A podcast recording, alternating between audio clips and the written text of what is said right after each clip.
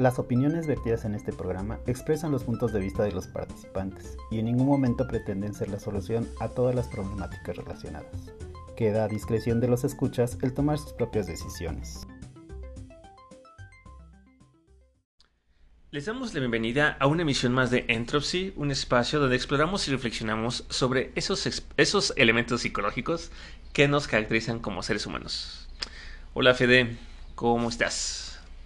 Hola Iván, muy bien. Este, algo cansado, fíjate que llevo lo que va del año como que a un ritmo acelerado. Muy productivo, pero acelerado y como que ya necesito unas vacaciones. Animado, pero cansado, diría yo. ¿Tú cómo andas?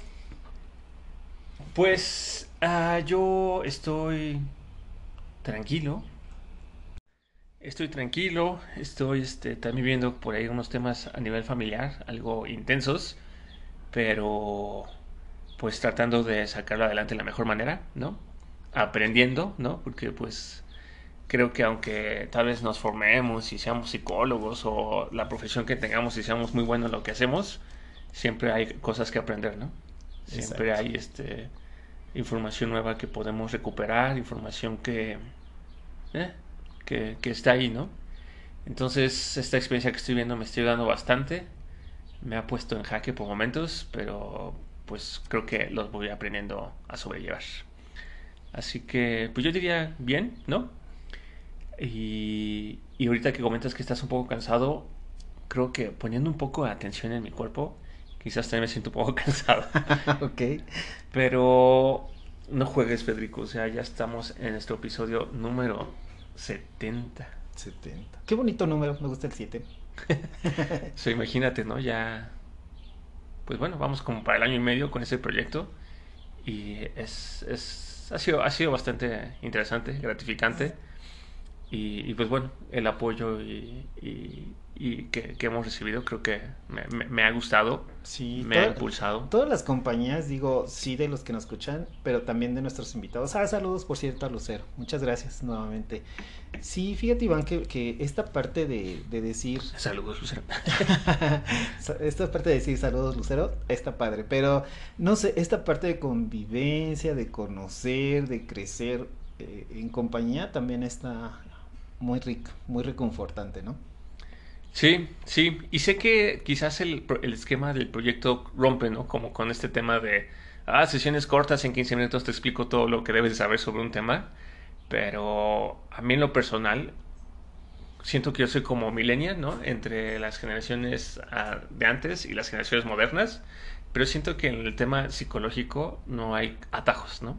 Creo que este, a veces con la tecnología ya nos habituamos a que todo muy rápido, sin embargo, es importante considerar que no, o sea, a veces hay cosas que vale la pena dedicarle su tiempecito, ¿no?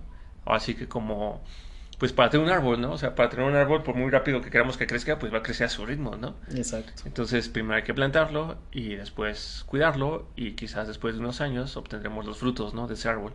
Entonces yo pienso lo mismo de esto, en tema psicológico, que no existen caminos rápidos, no existen soluciones rápidas sí es cierto que cada quien tiene su ritmo y su tiempo, pero no es verdad que porque te diga, ah, hoy hice este, hoy sé más feliz, ya, ya vas a ser más feliz. Ay, sí es cierto, no se me ocurrió ser más feliz, ay, qué, qué despistado, ¿no? O sea, creo que lo que hemos visto a lo largo de estos 69 episodios es que el, el ser humano sí somos una especie muy interesante, o sea, tenemos muchos privilegios, muchas ventajas sobre otros seres de la naturaleza pero al mismo tiempo creo que es, tenemos ciertas debilidades, ¿no?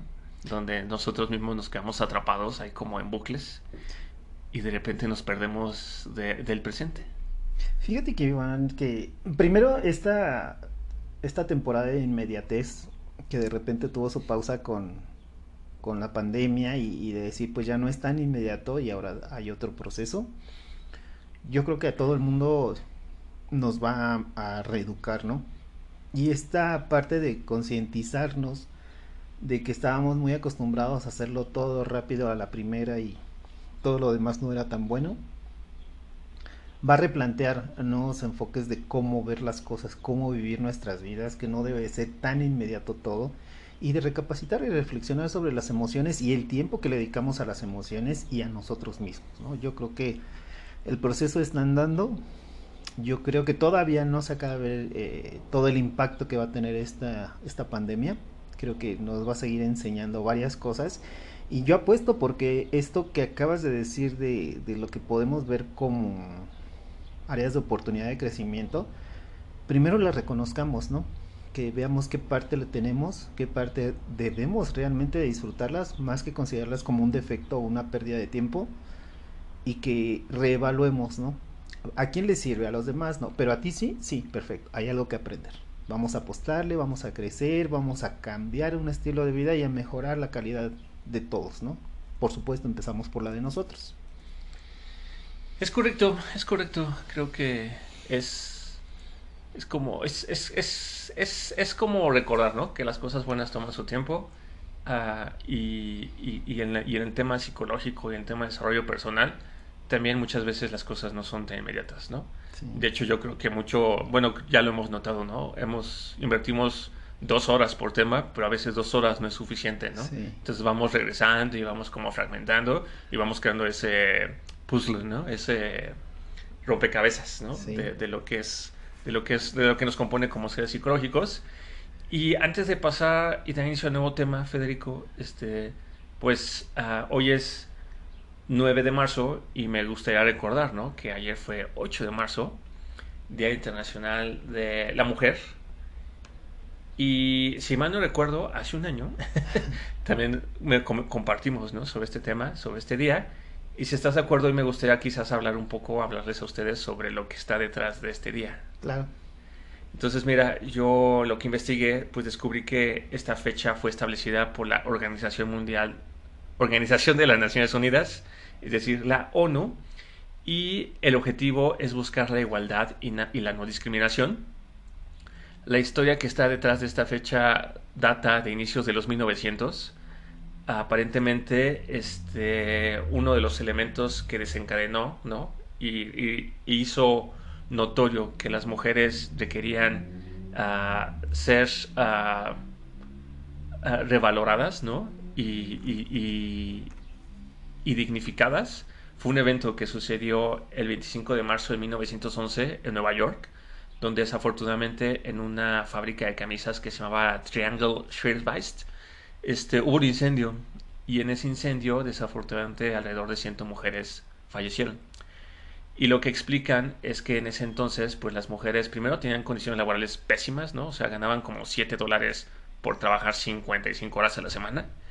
Y este, en aquel entonces, uh, para evitar los robos, lo que hacían los dueños es que cerraban las plantas. O sea, en cuanto entraban, no permitían que nadie saliera hasta la salida. Entonces, desafortunadamente en este evento, este, uh, ocurre el incendio, nadie abre, la planta está cerrada y no pueden escapar las mujeres. Qué impactante. Entonces, este, uh, o sea, fue como un evento que sí sacudió un poco al mundo de aquel entonces y que hizo uh, preguntarse cuál, qué, qué, condiciones de trabajo había en la, en la, para las mujeres en aquel entonces. Y desde entonces, digamos que en otros países, Europa, este, uh, Suiza, Dinamarca, Alemania, también las mujeres empezaron a decir, oye, o sea, está bien que pues no sé, o sea, quizás los hombres han liderado todo este mundo, ¿no? La, del trabajo, pero, mm, o sea, nosotros necesitamos dignificarnos, ¿no? Y entonces en, en Europa fue que empezó la lucha por también por los derechos de las mujeres hacia 1909 y este se celebró como una primera uh, un primer día de, de la mujer en, en aquel entonces. Y después, hasta 1975, quiero creer que pues diferentes eventos ocurrieron, como la Primera y Segunda Guerra Mundial, fue que la ONU este, estableció, ¿no? Como internacionalmente el 8 de marzo, el Día Internacional de las, de las Mujeres. Y pues bueno, creo que todo esto quizás lo que a mí me hace pensar es el presente que vivimos, ¿no? Es como resultado de lo que muchas otras personas otras generaciones de hombres y mujeres han decidido hacer y no hacer, ¿no? O sea, el que hoy, digamos, si tengamos, ah, pues hoy 8 de marzo es el Día de la Mujer y que, por ejemplo, recuerdo muy claro que unos dos años atrás el Día de la Mujer. Aquí inclusive en México hubo muchas marchas, ¿no? Por todo el tema de la violencia en México contra las mujeres, los feminicidios. Es entender, ¿no? Que las luchas y, los temas que se viven son el resultado de lo que muchas otras personas hicieron o no hicieron en su momento.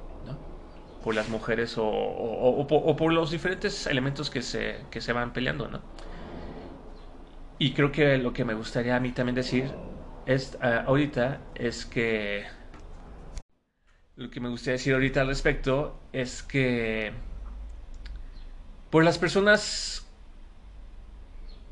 sí, hay muchas, muchas cosas por las cuales luchar, por las cuales mejorar en México, quizás sobre todo, ¿no? En el tema a, a, toda la población femenina. Sin embargo, creo que vamos en el camino, ¿no?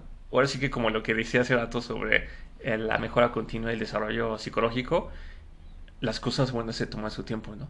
Sí.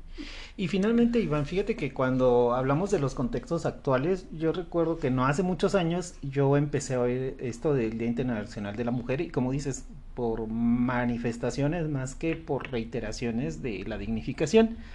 Recuerdo que en algún momento uh, yo intenté participar en un, en un movimiento llevando a una sobrina, ¿no? Que viera y aprendiera esta, esta nueva generación a un modo distinto de percibir a las mujeres, ¿no? En general. Y recuerdo que fue controversial en mi contexto. Hubo quien dijo, no, no la lleves a una manifestación, son puras mujeres, o sea, te vas a exponer, mira a la niña. Y hubo quien dijo, no, sí, claro que sí, pero no nada más lleves a una niña, también lleva a un niño para que pues la, la educación sea general, ¿no? Cómo vemos y cómo percibimos a las mujeres empiece a cambiar. Recuerdo que dentro de algunas de las discusiones alguien decía, bueno, ¿y cómo le vas a explicar a una niña, sin que sea tan violento, esta parte de, cambio, ¿no? De educar de manera distinta, sí a la sociedad, dentro de la sociedad, por la dignificación de las mujeres, pero a, nuevas generaciones, a, una niña, ¿cómo le dices, este, mira, por ejemplo, esto que comentabas, ¿no? Lo de la fábrica y las personas que fallecieron ahí ¿Cómo se lo haces llegar para que entienda que eso es un motor de cambio y que ella es una mujer y ella es muy importante en esta sociedad, ¿no? ¿Cómo se lo haces llegar? También hubo quien, por supuesto, me dijo, ay, el, Día de la Mujer no es para celebrar. Y yo dije, pues por mi niña es hermosa y es una bonita mujer y por ella celebraría que ella sea una mujer. Y hacerle llegar, sí, una mezcla de el antecedente pero que le quede como precedente que ella es una gran mujer y que lo que está por venir y lo que ella va a escribir como una mujer es importante en cualquier ámbito hacia donde ella se desarrolle. Y entonces sí me dejó mucho a mí para reflexionar en lo personal, Iván, porque digo, ¿cómo, cómo educar a las nuevas generaciones? Y sí, como hay un precedente Decías tú las obras que son muy grandes. Recuerdo que alguien escribía de, de, esta fase de construir monumentos, ¿no? Las catedrales que llevan cientos de años y que muchas veces quien las empezaba a construir no era quien las terminaba, no veían las obras completas, ¿no? es un proceso social, pero también en la naturaleza. A mí me impactó en algún momento entender, por ejemplo, que el árbol de los tamarindos, para que dé fruto, le lleva años. Y muchas veces pasa que quien lo siembra no ve los primeros frutos. Entonces digo, bueno, es un proceso. Yo digo que lo veamos como una invitación, si alguien lo va a celebrar como tal, que no deje fuera el antecedente, pero que nos empiecen a educar diferente, ¿no? A esta, a esta sociedad, para que la sociedad que les dejemos a las, a las mujeres del futuro sea mejor. Pues sí, sí, ahora sí que ir, ir poniendo nuestros granitos de arena, ¿no? para que el futuro de las mujeres de México y del mundo, y también de, aquellas, de aquellos grupos sociales que quizás han sido ah, discriminados por temas históricos, pues tengan un futuro más brillante, ¿no? Claro. De lo que ah, hoy, se ha podido, hoy han tenido esas personas. Y este, y por listo, esperemos que uh, pues nada de lo que hemos dicho pues vaya a ofender a alguien, ¿no? A una mujer en particular. Y pues también esperamos que desde donde tú estés escuchándonos, este, niña, joven, mujer, este, mujer madura, pues esperemos, ¿no? Que sepas este, lo importante que eres y pues que te sigas animando, ¿no? Junto a nosotros a aprender un poco más sobre este mundo de lo que es la, psicología del ser humano en general, ¿no? Sí, y creo que vamos a seguir conmemorando eh, el Día de la Mujer, este, todos los años, Iván. Yo creo que las mujeres son muy importantes. Sí, sí, ahora sí que hombres y mujeres ¿no? somos importantes. Pero bueno, pues listo, Fede. Ahora sí que uh, creo que una forma interesante de empezar el nuevo tema que tenemos preparado es decir, con la, es, decir la siguiente frase. Ahora sí que es importante, ¿no? Tomar conciencia de cómo a veces uh, lograr algo extraordinario requiere de su tiempo. Claro, claro. Sí, nuestro tema, conciencia. ¿Te gustó? Eh, digo, sé que siempre son manifestaciones o inquietudes lo que nos llevan a, ir planteando el siguiente tema, pero ahora que ya lo tienes armado, ¿te gustó el tema? Sí, bueno, se me hizo muy interesante como empezar a investigar un poco a nivel psicológico lo que se entiende por conciencia. Creo que para variar, con muchos otros temas no existe un consenso. Existen diferentes teorías, diferentes enfoques, diferentes formas de percibirlo. Pero creo que finalmente, eh, en lo personal, me quedo con que sí, o sea, es un elemento más que ha cautivado al hombre quizás desde hace mucho tiempo, desde los griegos, ¿no? Que antes quizás no hablaban de conciencia, hablaban de otro tema, de, no sé, del alma, ¿no? Pero finalmente uh, el tema de la conciencia creo que es algo que nos ha estado acompañando en los episodios que hemos estado compartiendo y que debíamos, ¿no? De, de, de sacar y de, y de uh, explicar un poco, porque finalmente, al igual que sucede con la palabra atención, uh -huh oye, ten, uh, pon atención a esto, ¿no? Uh -huh. oye, este, ten cuidado, atención, perro. este, el tema de la conciencia y la palabra conciencia creo que es una palabra también muy utilizada, ¿no? Uh -huh. Ahora sí que, bien lo dije hace rato, ¿no? Hay que tomar conciencia, ¿no? de que las cosas buenas se toman su tiempo, ¿no? Sí. Este, y creo que ese es, es el reto, ¿no? De, ok, sí, la conciencia este, es una palabra de uso común, pero finalmente ¿a qué nos referimos por conciencia, no? Oye, no seas un inconsciente, Federico. ¿Cómo se te ocurre eso, decirlo, no? Claro. Este, alguna vez, uh, quizás partiendo un poco de experiencias personales, uh, uh, una, una, una amiga me decía, Iván, es que cómo es posible que hagas esto, ¿no? Si tú eres una persona muy consciente. ¿No? Y yo, oye. Pues por eso lo hacemos. no, o sea, sí, por eso. O sea, pero entonces digo, o sea, entonces, como soy una persona consciente, ¿no tengo derecho a equivocarme? ¿O, sí. o meter la pata? No, pues no, pues es que eres alguien muy consciente, ¿no? Entonces tú deberías de entender, ¿no? Uh -huh. Y comprender, ¿no? Que tal persona está así y por lo tanto, pues tú tendrías que ser más consciente. Uh -huh. Y eso me lleva a otra cosa que de repente yo tengo como conflicto porque dice, ¿no? Este, oye, el ser consciente de, de algo te hace más responsable. Ok. No, o sea... Pero fíjate cómo, cómo cambian el contexto y cómo van utilizando, va siendo utilitaria el término de la conciencia, ¿no? Debes de ser más consciente, tienes que ser más consciente, hablas de lo consciente, este eres un inconsciente, la negación de lo de, de las posibilidades humanas de alguien que tiene su conciencia reconocida socialmente, ¿no? Dices, si eres consciente no puedes hacer esto y yo, a ver, soy consciente, pero no dejo de ser humano. Mi posibilidad de equivocarme, de cometer errores y de tener una parte por aprender, no quita en ningún punto mi grado de conciencia. Y no estoy diciendo, primero que hay alguien súper consciente o alguien menos consciente, ¿no? Hay alguien que es consciente en mayor o menor grado. En pero ciertas cosas. Pero eso no imposibilita ninguna de sus otras características humanas, ¿no? Puede equivocarse. Sí, sí, bueno, y, creo que, uh, pues bueno, no sé, tú que nos escuchas, ¿no? Donde te encuentres parado, parada, pero finalmente, este, pues eso es lo interesante, ¿no? Ver cómo, uh, qué tan familiarizado estás con el concepto, con la ciencia de tus experiencias, a ver si ahí nos te gustaría compartirnos un poco. Y, pues no sé, Fede, si quizás para empezar y, y meternos un poco en la parte teórica, este, yo encontré, por ejemplo, que eh, en el 2020 hay un especialista que se ha, tratado de entender mucho el tema del comportamiento en Alemania, Boris Korchuberi, y dice que la conciencia es un proceso en el cerebro, pero que más que, pero como una forma de comportamiento, pero que aunque ocurre en el cerebro y no es posible verlo, el cerebro lo maneja como cualquier otro tipo de comportamiento. Este investigador comenta que la conciencia es un proceso del cerebro que funciona como un comportamiento, es decir, es algo que el cerebro maneja, pero no es observable a, la simple vista.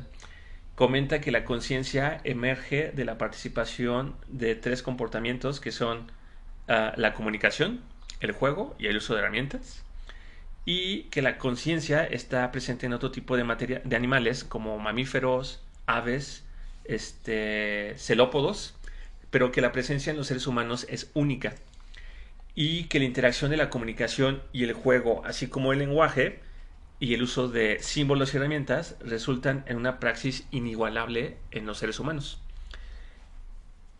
Este señor comenta que la conciencia proviene del uso excepcional que hacemos de las herramientas, sin las cuales no podríamos tener lugar, no podría tener lugar el desarrollo de la misma y, este, y que, por ejemplo, el tema de que seamos animales que caminan en dos pies también tiene un gran impacto ¿no? en la forma en que percibimos el mundo y la realidad. Y asimismo comenta que la función de la conciencia es la capacidad de generar y simular la anticipación. Ok. Este, digo, este primer uh, explicación me llamó la atención porque comentan ¿no? que es como el resultado de la interacción de diferentes elementos entre los que está el lenguaje, el juego y el uso de herramientas. Y me hizo pensar mucho en las teorías que luego veíamos en la carrera de psicología sobre el desarrollo eh, de lo psicológico en el ser humano, ¿no? O sea, por ejemplo, a Jean Piaget o Vygotsky, ¿no? Que fueron personas que se enfocaban en el estudio del desarrollo humano desde el punto de vista biológico, desde el punto de vista biológico o social, y cómo ellos sí lograban definir ¿no? etapas por las que cada las, las personas vamos desarrollando nuestra madurez física, motriz, mental, de tal forma que ya una edad donde tenemos la madurez como para entender y pasar como por ejemplo de una experiencia puramente táctil, ¿no? A una experiencia este, llena de símbolos, ¿no? Haciendo uso del lenguaje. Lo abstracto. Lo abstracto. Y si mal no recuerdo, o sea, creo que es justamente hasta que las, los niños, las niñas son capaces de empezar a hacer uso de, del lenguaje que empieza eh, como el entendimiento de que son alguien, ¿no? O sea, como de concebirse como un individuo dentro de un mundo que se llama Tierra, con ciertos familiares, cierto, cierto espacio, y ahora sí que podríamos hablar de la conciencia de sí mismos. Fíjate, Iván, que yo, dentro de los primeros estudios que recuerdo haber leído, eh, este tema de la conciencia fue algo Ah, dentro de los estadías de Piaget, que era la conservación y permanencia de los objetos.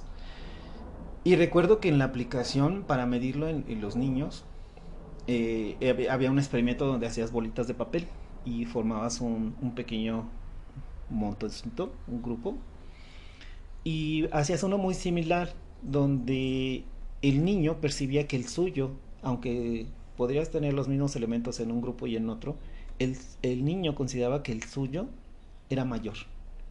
Y le podías quitar esas bolitas de papel algunas y las ponías en el tuyo y le decías, ah, ok, ¿y ahora cuál es mayor? Y el niño seguía diciendo que era el suyo, ¿no? Y le podías quitar significativamente bolitas de papel y el niño seguía diciendo que era el suyo. Y decía que esta idea de seguir conservando lo inicial, lo propio, como mayor, es un grado todavía donde el, niño no tenía la conciencia desarrollada de este cambio de la permanencia, ¿no? Y era un fenómeno que podía repetirle en muchos niños y veías cómo a partir de determinada edad entonces percibían el cambio, ¿no? Que la permanencia se rompía. Lo primero que ellos decían que era mucho y que veían que era mucho, dejaba de serlo y entonces lo percibían. A mí se me hizo súper interesante esto y bueno, varios ejercicios de ahí y decía, aquí está el despertar de la conciencia en los niños. Hay una conciencia relativa, hay una conciencia proporcional, pero este grado de conciencia e inteligencia y la permanencia o el cambio como tal, ¿cómo lo puedes percibir en, muchos niños a determinada edad? Sí, es cierto, sí, sí, ya, ya había olvidado esos experimentos. Y, y bueno, o sea, y quizás entonces con eso podríamos comentar que lo que decía este señor Boris es, es como cierto, ¿no? Porque finalmente con la interacción de las herramientas y el uso del lenguaje llega una edad donde los niños son capaces de ah, como romper esta ilusión, ¿no? en la que viven y darse cuenta de estas propiedades como de la permanencia, ¿no? Claro. Fíjate que yo dentro de lo que encontré, este, quería ver algo más y encontré a, alguien que se llama Ken Wilder, es un norteamericano y dentro del círculo de Estados Unidos se considera como el Einstein de la conciencia. Toma diferentes elementos y dentro de su propuesta él, estratifica y dice que hay cuatro niveles de conciencia, la pasiva, la de control, la abierta y la despierta.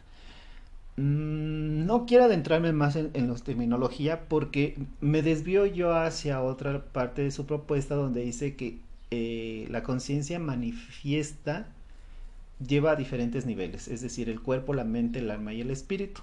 Y que para poder abordar la conciencia de una manera integral, es importante haber definido una metodología específica que consta de tres pasos. La prescripción instrumental, que es decir, eh, el uso de instrumentos del aspirante, y que él acceda por sí mismo al uso de ellos, la aprehensión del dato, que tiene que ver con la experiencia directa del aprendiz y la percepción del, objeto, ¿no? Y, el tercero, y, este tercer nivel a mí se me hacía muy, se me, me sigue pareciendo muy interesante, porque dice que hay una convalidación comunal, en donde entonces otro percibe que alguien tiene o no la conciencia, ¿no? O sea, ya hicimos estas dos fases, qué bonito, ya vas avanzando, sí, pero que necesitas a alguien que valide en tu comunidad, en tu contexto, que eres o no eres consciente, ¿no? Es cuando vienen las frases de eres un inconsciente. Por ejemplo, ¿no? Y, y, bueno, se hace escuchar por expertos, hay un proceso de validación, pero lo interesante para mí de, esta propuesta de Wilber es esta parte donde aterriza en que alguien más debe de validarte si eres o no consciente. Y como lo comunal también tiene una carga dentro de esa consideración de que alguien tiene o no la conciencia desarrollada. Yo te hablaba de Piaget, primero te digo, lo podemos apreciar, él lo tiene o no lo tiene. Pero aquí Wilber se va a otro nivel y dice, bueno, puede tenerlo, pero la conciencia no va a ser tal, sino hasta que alguien en tu comunidad lo valide. Oye, pero ¿y si resulta que mi comunidad es algo inconsciente y no, lo, y no puede valorar? Vas a ser la oveja negra y tú vas a tener conciencia. Sí, o sea, es que creo que este tema es como... Pues sí, es como de, muy de uso común, ¿no? Este... Y, y, y, ese tema de tal vez comparar o pedir como la aprobación social para que alguien me diga si sí soy consciente o no es consciente, es como... es Digo, me hace preguntarme mucho, ¿no? Porque también yo leí que el tema de la conciencia pues va muy ligado a nuestros valores, a nuestras creencias, a nuestro contexto social, ¿no? O sea, a lo que nos ha tocado vivir. Y por ejemplo, ¿qué pasa si yo crecí en una familia súper católica, ¿no? Uh súper religiosas, de las que van todos los domingos a misa, ¿no? Y de repente en algún punto de mi historia, de mi camino, descubro que pues no soy muy afín a esa ideología, ¿no? Y entonces, pues yo no quiero ir a misa, ¿no? Los domingos. Y entonces y, no es que no quiera ir y no que crea en Dios, simplemente quizás yo ya desarrollé otro tipo de ideas respecto a lo que es Dios, el sentido de la vida, y yo soy más afín a otras ideas. Para mí eso es tomar conciencia de que no porque crecí en una familia católica tengo que seguir el mismo camino.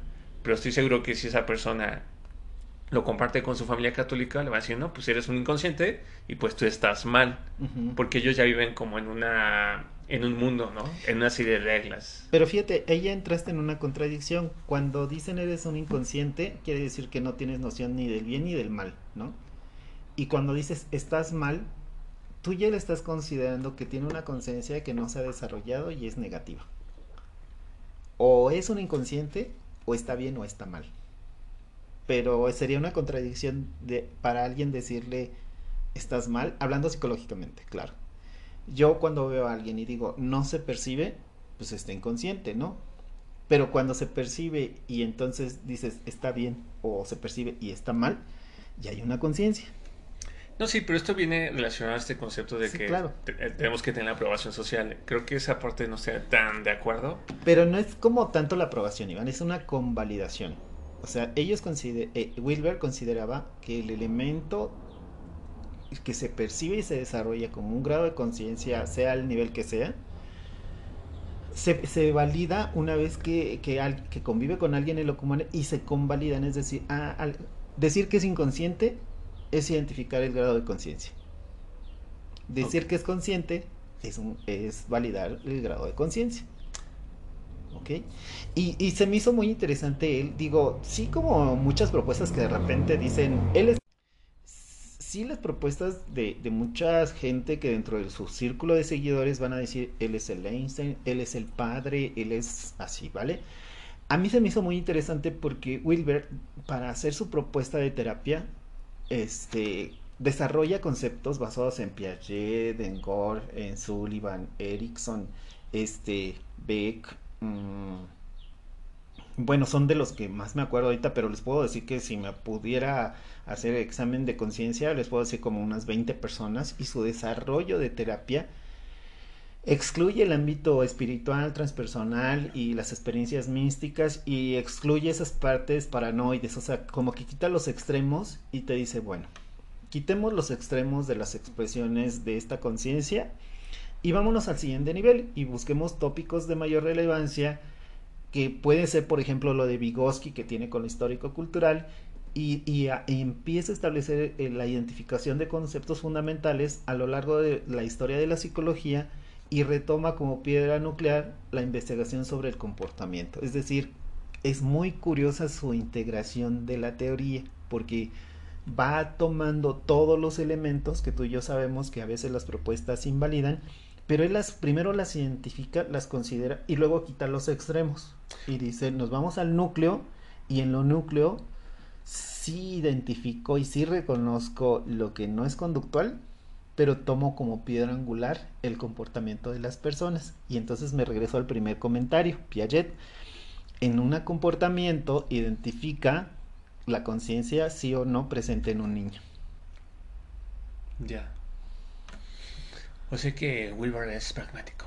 Sí, es muy pragmático, es muy inteligente al, reconocer diferentes estudios e integrarlos en, su, en el desarrollo de su terapia y, y hace, eh, no sé, apuestas interesantes en cómo identificar y desarrollar y estratificar la, la conciencia. Es muy detallado, es muy interesante. Si en algún momento alguien está así como que, ay, sería interesante ver qué onda con su apuesta de Wilbert, los, los invito a que la lean.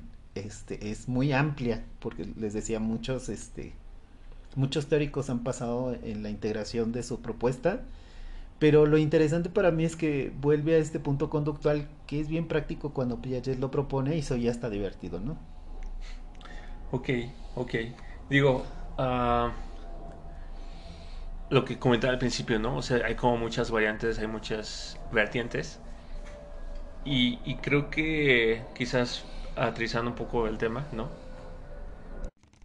Aterrizando un poco más la, a, lo que está pasando justo ahorita me, llama la atención, ¿no? Que tú y yo ahorita que empezamos a grabar, pues uh, queremos quizás tener un espacio lo más silencioso posible para evitar los ruidos uh, externos y que no queden en la grabación, ¿no? Y que tú que nos escuchas, pues escuches una grabación lo más limpia posible.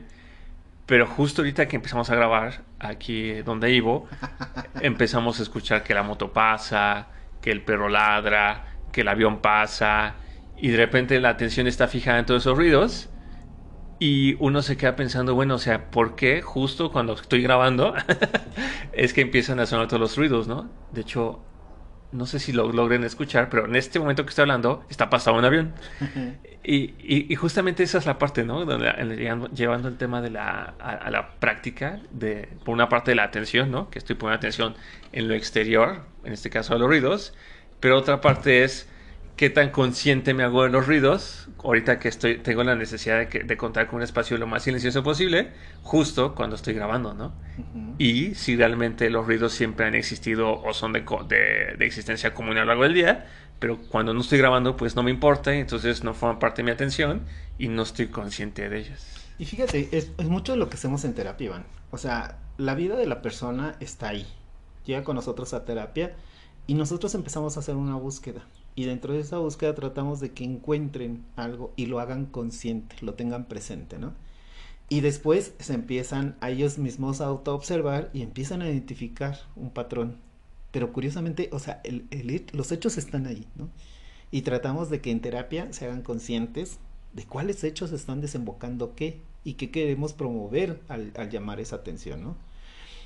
Es curioso, yo, yo siempre amé Piaget dentro de mis primeros años de estudio porque había muchos elementos que, que llamaban a entender esta parte de la relación con de la conciencia, sí, pero con la cognición. Y a partir de esa relación identificar qué posibilidades había de que alguien retomara algo positivo de cualquier aspecto, ¿no?